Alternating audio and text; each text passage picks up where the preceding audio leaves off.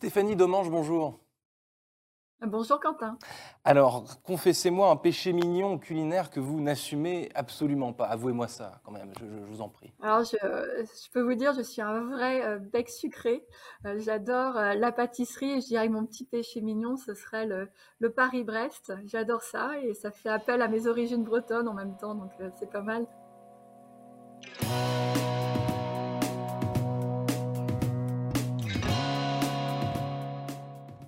Bonjour à tous et bienvenue au Talk Décideur du Figaro en visio avec aujourd'hui sur mon écran et sur le vôtre aussi, par conséquent Stéphanie Domange, DG de Mars Wrigley en France. Mars, tout le monde connaît, cette barre chocolatée, mais en vérité, bah, c'est un groupe immense hein, euh, qui recense des dizaines d'autres produits, Bounty, Sneakers, M&M's, mais aussi Freedent ou Airwaves. Euh, ça fait beaucoup de péchés mignons, tout ça quand même, non? Euh, Qu'est-ce que Qu'est-ce que vous en dites? Oui, ça fait ça fait pas mal euh, de, marques, mais bon voilà, on est euh, un des plus grands groupes de la confiserie euh, à travers le monde, donc c'est normal qu'on ait un certain nombre de marques qui sont très reconnues et assez emblématiques du groupe Mars. Aujourd'hui, c'est laquelle de ces marques justement très connues, très emblématiques, qui est la, qui est la plus vendue? Et est-ce que c'est le cas de façon historique ou alors il y a des fluctuations de temps en temps alors je dirais que la, marque euh, euh, la plus vendue à travers le monde, c'est notre marque euh, iconique M&M's. Juste pour vous donner une petite anecdote, par exemple, en une année, on vend suffisamment d'M&M's pour faire 73 fois le tour de la Terre. Donc c'est juste pour vous montrer un petit peu l'ampleur de la marque et combien elle est vendue à travers le monde. Mais voilà, le groupe Mars n'a pas démarré avec la marque M&M's, plutôt que la barre Milky Way, qui est ensuite devenue la barre Mars, euh, qui a été euh, créée euh, en 1932. Donc c'était mm. vraiment la barre la, plus vendue à, l'époque. Et puis ah, après, petit à petit, ça s'est rajouté au portefeuille. Donc Mars est un, est un dérivé, est un, est un variant du Milky Way, si je puis, si je puis dire. Bah, à l'origine, aux États-Unis, euh, la recette a été utilisée euh, sous la marque euh, Milky Way. Donc, c'était en, 1923. Et puis, quand la marque est arrivée en Europe, qu'elle a été fabriquée au Royaume-Uni, donc à partir de 1932, ça a été sous l'appellation Mars, qui est le nom de la famille qui a créé notre groupe. Mmh. Donc vous m'avez dit donc cette anecdote sur M&M's qui fait le, tour du monde, j'ai bien, compris la, logique, mais il y, a une tendance qui fait aussi, peut-être pas le tour du monde, mais en tout cas le tour de beaucoup de pays comme, comme, la France, c'est cette tendance de, fooding plus vert, plus responsable, moins sucré, plus healthy. Est-ce que, vous, c'est quelque chose qui vous touche dans votre business? Est-ce que vous y êtes sensible? Et est-ce qu'il y a euh, un, groupe euh, Mars vert, quoi, dans, une certaine mesure? Comment est-ce que vous appréhendez euh, ces tendances qui ont, qui ont le vent en poupe, le, le syndrome Yuka, quoi, si vous voulez? Ouais. Alors c'est des tendances effectivement qui sont pas nouvelles hein, et qui sont des tendances très très importantes pour pour notre groupe et la, façon dont, on regarde en tout cas nos, produits au quotidien, ce sont des, petits plaisirs du quotidien qui sont en tout cas dégustés dans le cadre d'une alimentation saine et, variée. Et puis en parallèle, on travaille de manière constante sur, sur nos recettes. Donc, ce que je peux vous dire aujourd'hui, par exemple, sur cette tendance santé, bien-être, que la majorité de nos produits, je crois que c'est 90% de notre portefeuille, on est en dessous de 200 calories.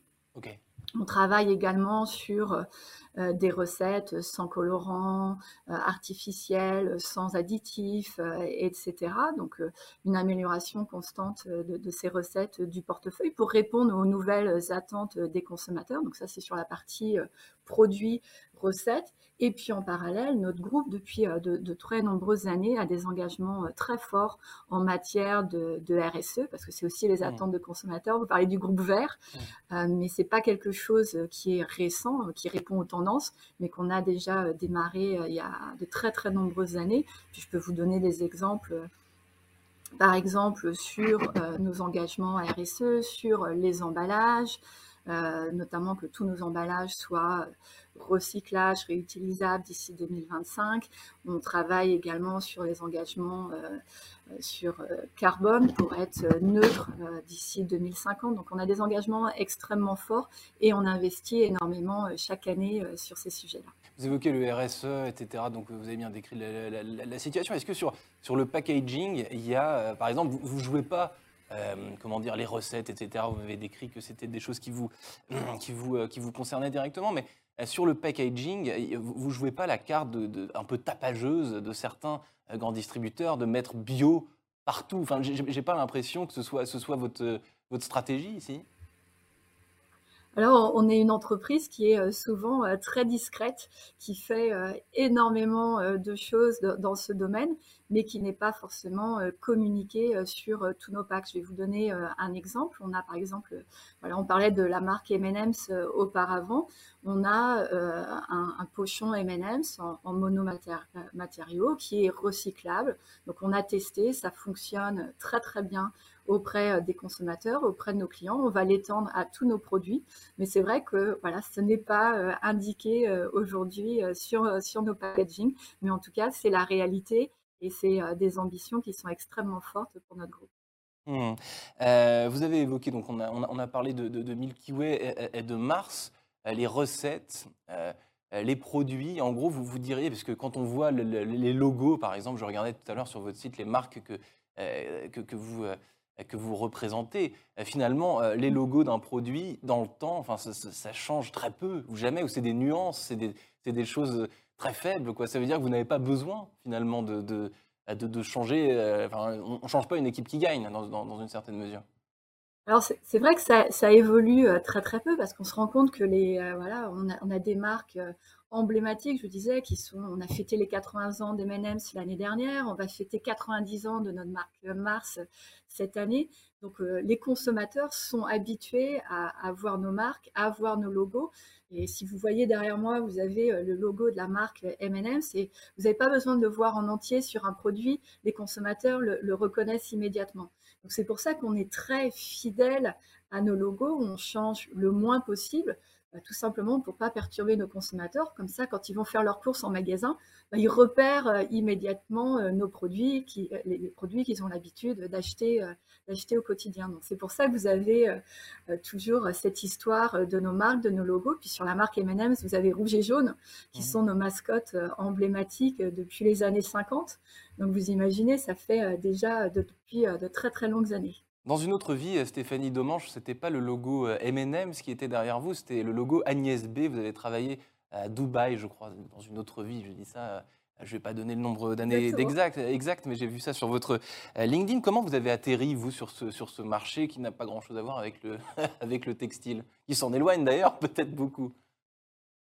Oui, alors ça, c'est une petite anecdote euh, personnelle. Euh, comment j'ai atterri à Dubaï? Alors, faut imaginer Dubaï euh, il y a 25 ans. Hein, c'était pas du tout le Dubaï qu'on connaît, connaît aujourd'hui.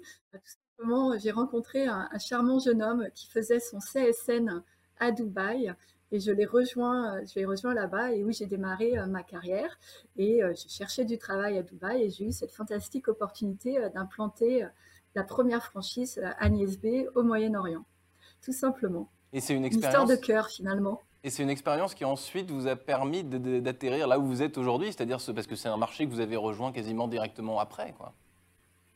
Oui, exactement. C'est les opportunités euh, de la vie. Donc après le CSN de mon mari, euh, nous sommes rentrés en, en France. Et puis j'ai envie de dire, j'étais un petit peu euh, tombée dans la marmite quand j'étais petite, un peu comme Astérix, puisque mes parents étaient dans la grande distribution. Et, donc, c'était un domaine dans lequel bah, je connaissais bien, que j'avais déjà de, l'expérience. Et quand je suis rentrée en France, j'ai eu l'opportunité de démarrer euh, directement euh, dans l'agroalimentaire et la grande consommation. Merci infiniment, Stéphanie Demange, donc DG de Mars Wrigley en France, d'avoir répondu à mes questions pour euh, le talk décideur du Figaro. Je vous souhaite une excellente fin de journée. Donc, et de ne pas trop abuser des, péchés mignons, hein, si, je puis, si je puis me permettre. Du Paris-Brest. Par exemple. Bah, merci beaucoup Quentin et excellente journée à vous également. Merci.